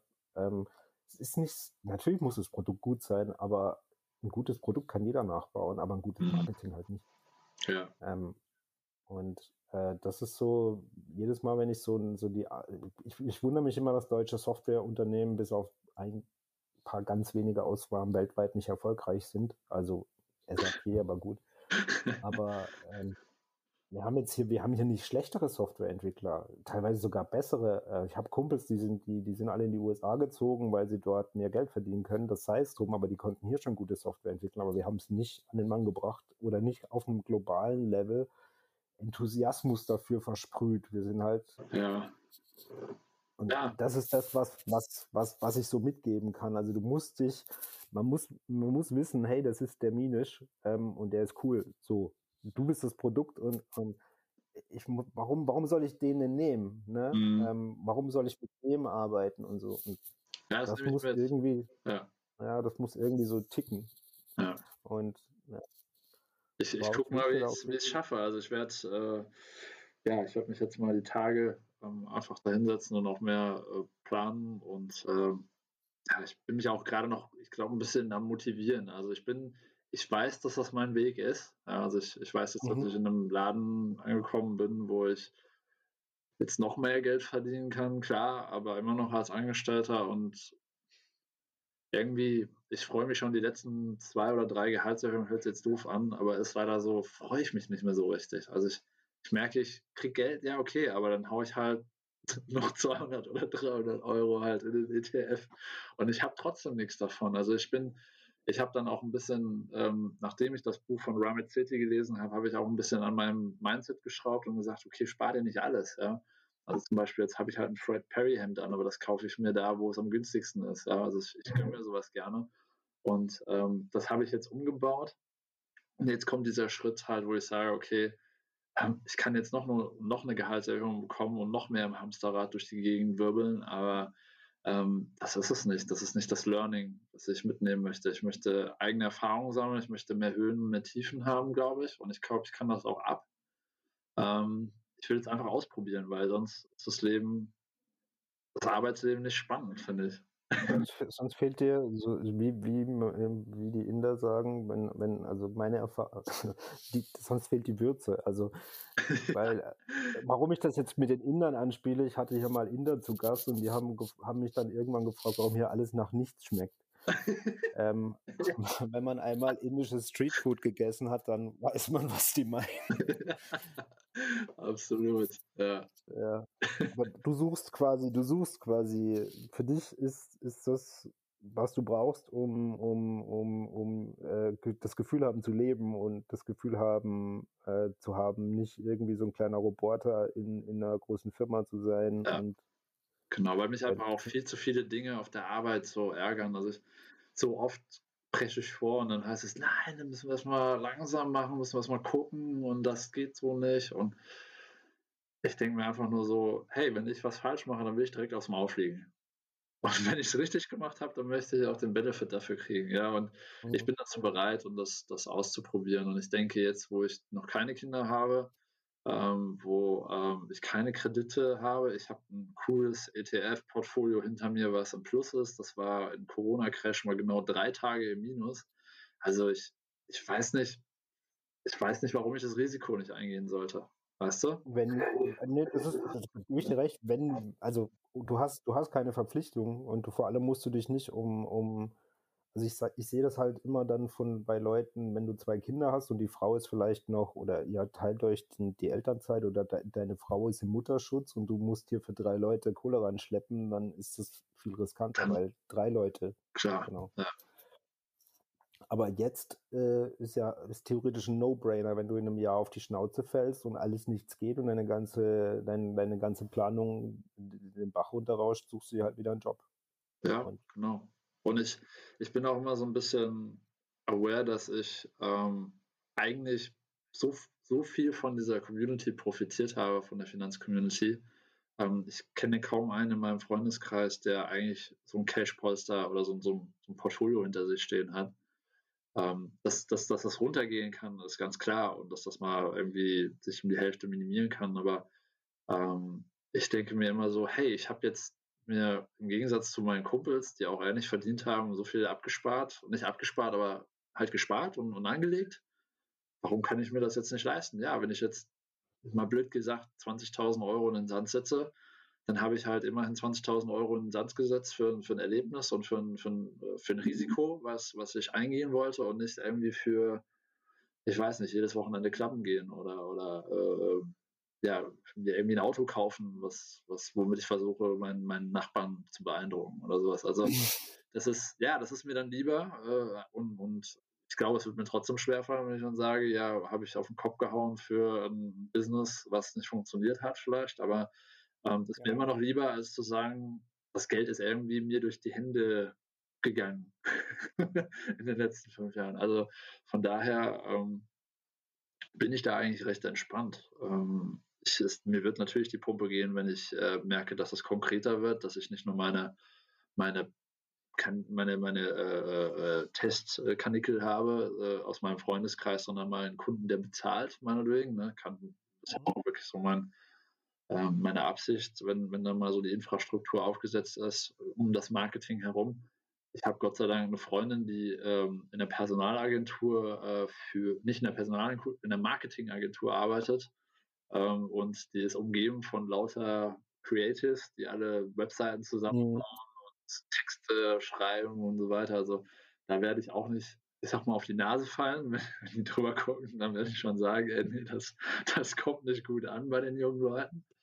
Und ähm, der Rest kommt halt ja durch fünf Jahre Finanzbildung auf diverse Art und Weise, genauso wie es bei dir ist. Also ähm, äh, ich ich wäre, ich sage, ich wäre dankbar gewesen, hätte ich äh, mit ach, schon, schon, also schon mit Anfang 30 oder so, da gab es schon ein paar Finanzblogs, aber wenige. Mhm. Ähm, aber die Ressourcen, die es heute gibt und dieses Wissen, das da vorhanden ist, und man muss es eigentlich nur lesen oder angucken oder abgreifen ähm, und seine richtigen Schlüsse draus ziehen, das ist, das ist teilweise echt Gold wert. Also wir beschweren uns da oft, oder viele Finanzblogger beschweren sich, dass jetzt halt der Fünfte erklärt, wie ein ETF-Sparplan funktioniert, aber ähm, ich wusste damals, wo ich mein erstes Depot angelegt habe, äh, so ganz genau, wie das geht, wusste ich nicht. Mhm. Dann habe ich mir bei, da kommen direkt halt die Unterlagen bestellt, dann kam irgendwie so ein, da kam glaube ich, ganz Postauto und ich musste meine Seele verkaufen und dann musste ich Postident machen und lauter so Zeug und ich habe ich hab ich, hab, ich wusste auch nicht, wie man Aktien handelt. Ich habe das dann ausprobiert und habe halt eine unlimitierte Order da reingestellt, was kein Problem war, weil es war ein DAX-Wert, aber ich habe alle ich musste das alles aus selber so rausschiffen, weil es gab nicht viele Ressourcen dafür, das nachzulesen oder das in einem in einem verständlichen Ton auch nachzulesen. Das ist richtig, richtig gut. Also ich, wenn, wenn, wenn mich Leute da äh, vor kurzem hat mich ein Ex-Kollege quasi gefragt, wie er, wie er das denn machen soll. Dann habe ich ihm auch erstmal fünf Links geschickt aus fünf, fünf verschiedenen Finanzblogs auf Einzelartikel, wo ich genau weiß, das ist ganz gut beschrieben dort mhm. und das ist halt, das, das löst sein Problem und er muss es einfach nur durchlesen und er hat es halt gerafft. Und das, ja. ist, das ist echt Gold Aber, aber weißt du was, wenn dich ein Kumpel anspricht und sagt, hey, du hast jetzt dieser pauschale Spruch, du hast Ahnung vom Geld, ja, schick mir mal ein paar Links, wo ich dazu mehr lesen kann dann hat der schon mal den ersten Schritt gemacht, der ist motiviert, weißt du? Der hat dich gefragt und, und das ist so, das ist gefühlt 50 Prozent der Arbeit. Die anderen 50 Prozent, die kommen dadurch, dass du dir das Wissen reinsaugst, dass du irgendwie verstehst, dass, keine Ahnung, es gute Broker und weniger gute Broker gibt. Dann hörst du dir noch einen Finanzvisier an, der sagt, scheiß auf den Broker, Hauptsache du machst was. Und, und dann, dann merkst du, okay, alles gar nicht so schlimm, ne? Und, und steigst ein. Genau. Ja, und das ist, das ist, das ist so der, die Absicht, die ich halt mit diesem Finanzcoaching verfolge. Ich will die Menschen ähm, motivieren, dass sie das selber meistern können. Also ich, ich gehe nochmal so diese extra Mile auf diese Leute zu und sage, ähm, hey, ich kann dir helfen, die Tools zu nutzen und, und darin fit zu werden. Also so, ich, ich, ich beschreibe das wirklich so als Finance Fitness. Und ich finde immer den Begriff Personal Finance auch wieder aus dem Amerikanischen. Ne? den finde ich so, so treffend. Das ist so, das ist keine Finanzberatung, das ist auch kein, kein, kein Hedgefonds, das ist kein kompliziertes Gedöns, das ist einfach nur, guck dir deine Zahlen an und kapier mal, wofür du Geld ausgibst und dann kannst du dich halt fragen, gebe ich weiter so Geld aus oder, oder mache ich halt was anderes. Ne? Ich mache was anderes, ja. Und da will ich die Menschen für sensibilisieren. Ich glaube, wir haben alle wie, wie man es ja auch immer wieder in Blogs liest, das Schlimmste ist, dass unsere Kinder nicht beigebracht bekommen in der Schule, was, was Geld ist, was ein Kredit ist, was eine Versicherung ist. Das ist, ich finde das furchtbar. Aber was ich, was ich auch immer nicht, wie der Laden läuft, also wie das, wie, wie unser System funktioniert, wie, wie, äh, wie, warum ähm, manche Leute mehr Geld verdienen als andere, was Kapitalismus ist, ja. ob das gut oder schlecht ist, sei mal dahingestellt, ist jetzt nicht, ich bin nicht der, der das beurteilt oder will, aber warum und dass sie aus dem System ihren Nutzen ziehen können oder sich die, ihr ganzes Leben darüber aufregen können. Ähm, äh, und sie auch mit dem Kapitalismus, mit, mit guten Ideen Gutes tun können. Ähm, Ganz genau. Das ist, das ist, das ist richtig, ja. Das Gut, ist, gutes Beispiel ja. jetzt gerade mit meiner Freundin. Meine Freundin ist äh, Teilzeit-Vegetarierin und äh, sehr, ähm, ja, ist auch ethisches Geld sehr wichtig. Sie hat jetzt zum Beispiel gefragt, hä, wo kann ich denn jetzt mein Geld in eine Bank legen, die das nicht benutzt für irgendwelche schlechten Kredite und sowas? Und dann habe ich gesagt, da habe ich ja jetzt erstmal das, das System, dieses Fiat-Geldsystem erklärt und dann war sie total überrascht und habe ich gesagt, ja, eigentlich musst du das Geld zu Hause horten, wenn du nicht willst, dass es irgendwie für, für Scheiße verwendet wird. Ne? Und äh, dann wurde sie auch dahin sensibilisiert, dann haben wir ihren ETF-Sparplan eingerichtet. Hat sie gesagt, ja, was für Firmen sind denn da drin? Da habe ich gesagt, ja, da sind dann halt schon Firmen wie, ich weiß nicht, Lockheed Martin drin, die Kampfflugzeuge herstellen. Hat sie gesagt, ah, will ich aber nicht. Und dann ging die ganze Thematik los mit Ethical äh, Investing, äh, ESG, SRI, die ganzen Kürzel, wie was einzuordnen ist. Und am Ende haben wir uns darauf geeinigt, dass ja, Kapitalismus äh, oder Diversifikation wichtig ist, ja, aber man ethisch diversifizieren kann. Deswegen dachte ich so, SRI ist mir zu extrem. Da sind teilweise in einem Europafonds nur noch irgendwie 80 Aktien drin. Das ist jetzt vielleicht übertrieben, vielleicht ist die Zahl nicht richtig. Da bitte ich um entschuldigen. Aber ähm, ich habe gesagt, okay, nimm die SRG, ESG, sorry, ESG screened. Dann sind wenigstens die 50 schlechtesten Prozent raus und die anderen 50 Prozent sind drin. Dann hat sie reingeguckt und gesagt, hä, wo ist denn Apple? Und sie ist halt so ein, so ein Apple-Geek, weißt du? Und da habe ich gesagt, ja, du kaufst dir, du kaufst dir äh, Produkte, die halt unethisch produziert werden müssen.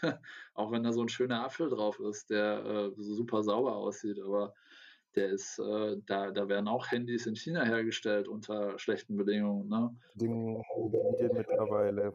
Genau, das ist, also, ist man, man, also wenn man das Ganze mal anfängt mit äh, sei es, ob du ethisch, moralisch oder auch nur ökologisch richtig investieren möchtest. Es gibt ja alles Dinge, die möglich sind. Man kann auch alles kombinieren, aber dann investierst du wahrscheinlich gar nicht mehr. Ähm, genau, das ist das, das, Problem. Das ist das Problem. Sie wäre dann kurz davor zu sagen, nee, dann investiere ich gar nicht.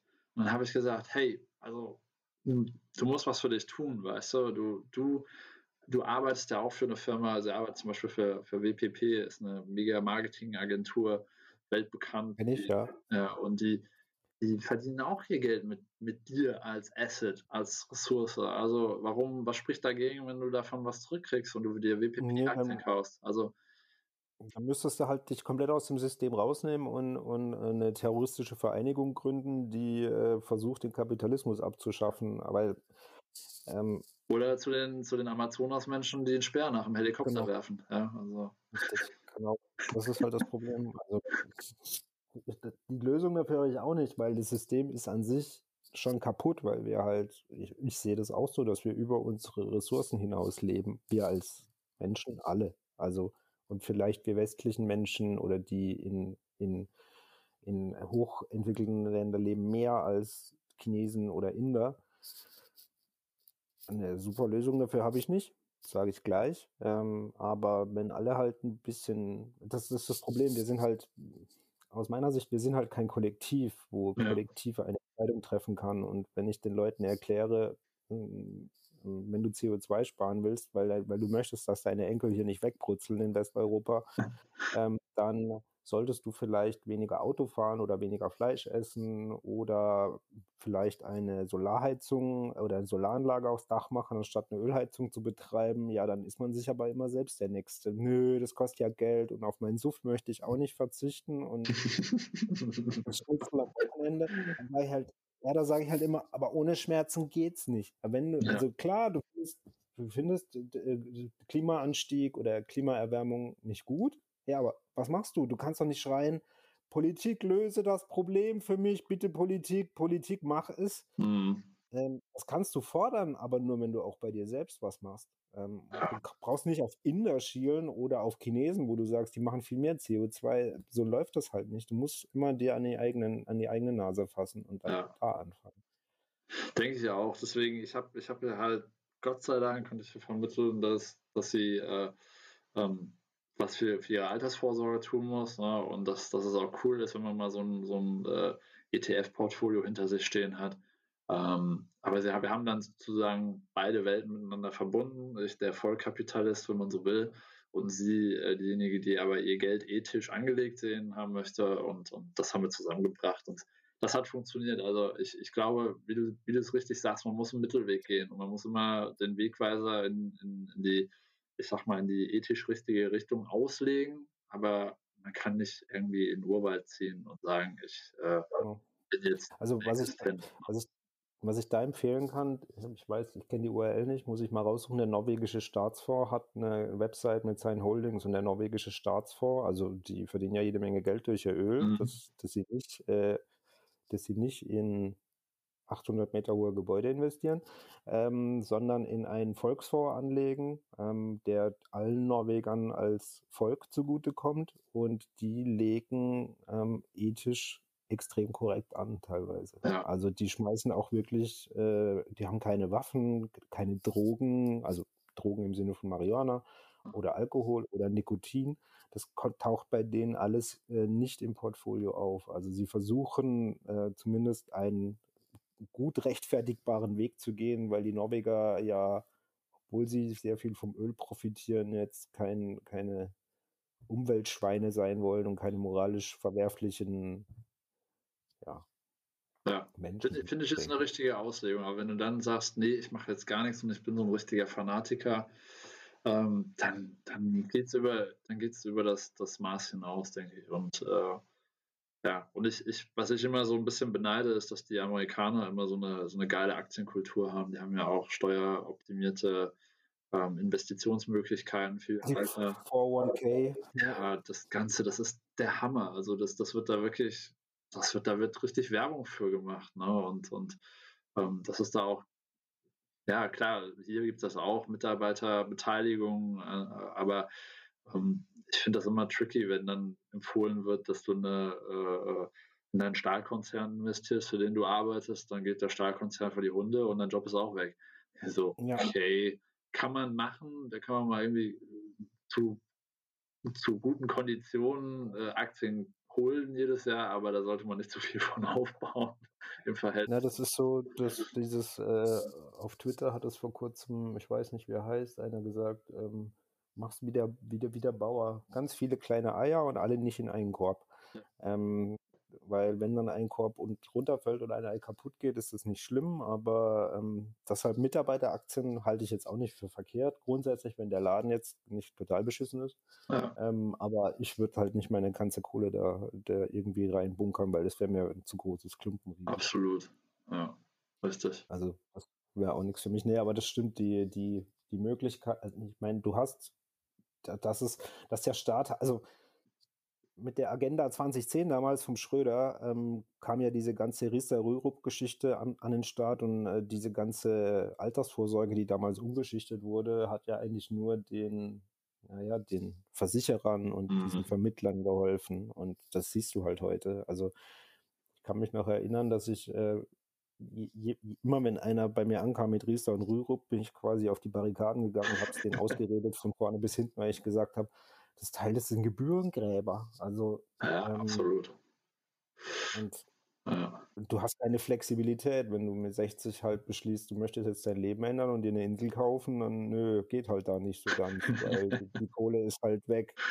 Du kriegst die erst, wenn du in Rente gehst und du hast, dein Lebensentwurf muss halt dem dem passen, zu dem passen. Und das ist halt nicht unbedingt für jeden so. Ja.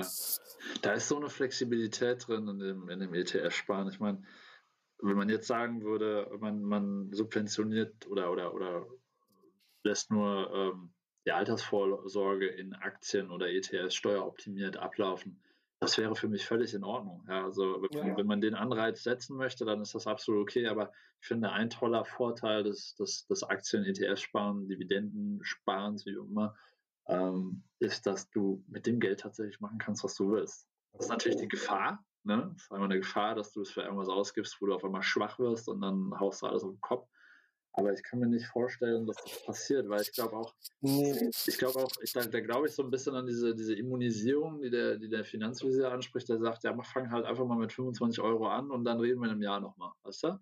Dann hast du mal ein bisschen erlebt, dann hast du zwar mit kleinen Euros erlebt, wie es hoch und runter geht, aber jetzt mach das mal irgendwie mal 10.000, ja, und dann weißt du, was es da hoch und runter gehen kann. Und ich finde, dass, dass, ähm, das ist wichtig, ähm, dass, dass wir das lernen und ähm, ähm, ja, und damit umgehen können. Ne? Ich glaube da, also das ist, das ist auch, ja, das hast du schön gesagt, weil ähm, das, das, ist ja das, der Effekt, dass Lottomillionäre in kürzester Zeit ihr Geld durchbringen, aber wenn du selber dein Geld zusammengespart hast, daran das beobachtet hast, wie es wächst. Also du hast, du, also du kriegst den Baum nicht geschenkt, sondern du musst ihn anpflanzen und gießen und, und genau. kümmern und ihn zurechtschneiden ja. und ernten und dann fällst du ihn nicht. Ja. Weil, weil, weil er dir viel zu viel wert ist und du ihn so lange beobachtet hast. Wenn du aber den Baum geschenkt kriegst, dann ist dir das vielleicht nicht so wichtig, weil du. Ja, es ist, ja, das ist ja tatsächlich nichts wert. Es ist ja auf einmal da. Genau. Du hast, genau. okay, du hast einen Lottoschein abgegeben, aber du hast gefühlt nicht viel dafür getan, damit das Geld auf einmal da ist. Und ich glaube, ähm, ja, und ich, ich, glaube, genauso wie man halt immunisiert wird, wird man auch gewöhnt an dieses, dieses große Geld. Und äh, geht damit auch ordentlich um. Ich glaube, das ist eine Verantwortung, die man dann fürs Leben lernt. Ne? Ja, definitiv. Also ist meine Erfahrung 100 Pro. Ja. Absolut. Ja, cool. Ähm, jetzt haben wir schon eineinhalb Stunden gequatscht. Wahnsinn, Drück mal ne? jetzt auf.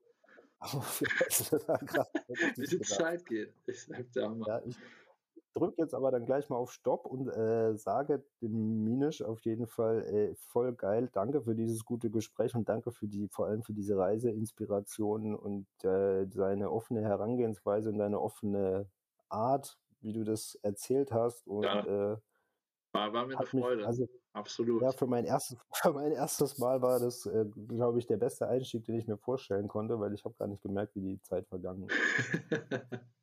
Ähm, ja, cool. Deshalb, Vielen Dank, äh, Matthias. Hat mir sehr gut gefallen. Ich habe auch gemerkt, ja. das, ist, das ist lustig, ne? also, dass, dass die Finanzer auch manchmal ähm, ja, dann doch auch gleichzeitig noch Reise, Reisefreaks sind und dann äh, sich dazu auch noch austauschen, weil zum Reisen brauchst du Geld. Und das, das, das, äh, ich glaube, das wird einige Leute in unserer Community geben, die ähm, auch das Reisen als Hobby haben und äh, für alles andere halt einfach kein Geld ausgeben. Und, und dann, dann, dann lernst du auch so Orte kennen. Deswegen war der, der Austausch, der war sehr schön mit dir. Und ich glaube, Afrika habe ich gemerkt, ist noch auf meiner Liste fühle ich mich aktuell noch ein bisschen schwer mit, aber würde ich auch mal gerne hinfahren und äh, würde mich freuen, wenn ich mich dazu nochmal mit dir austauschen kann. Klar, wir machen, also vielleicht machen wir hier nochmal ein Recap irgendwann und dann äh, quatschen wir nochmal, weil fand ich jetzt ein sehr, sehr angenehmes Gespräch. Ich gebe natürlich gerne Tipps zu Afrika, vor allem äh, wie man Malaria vermeidet.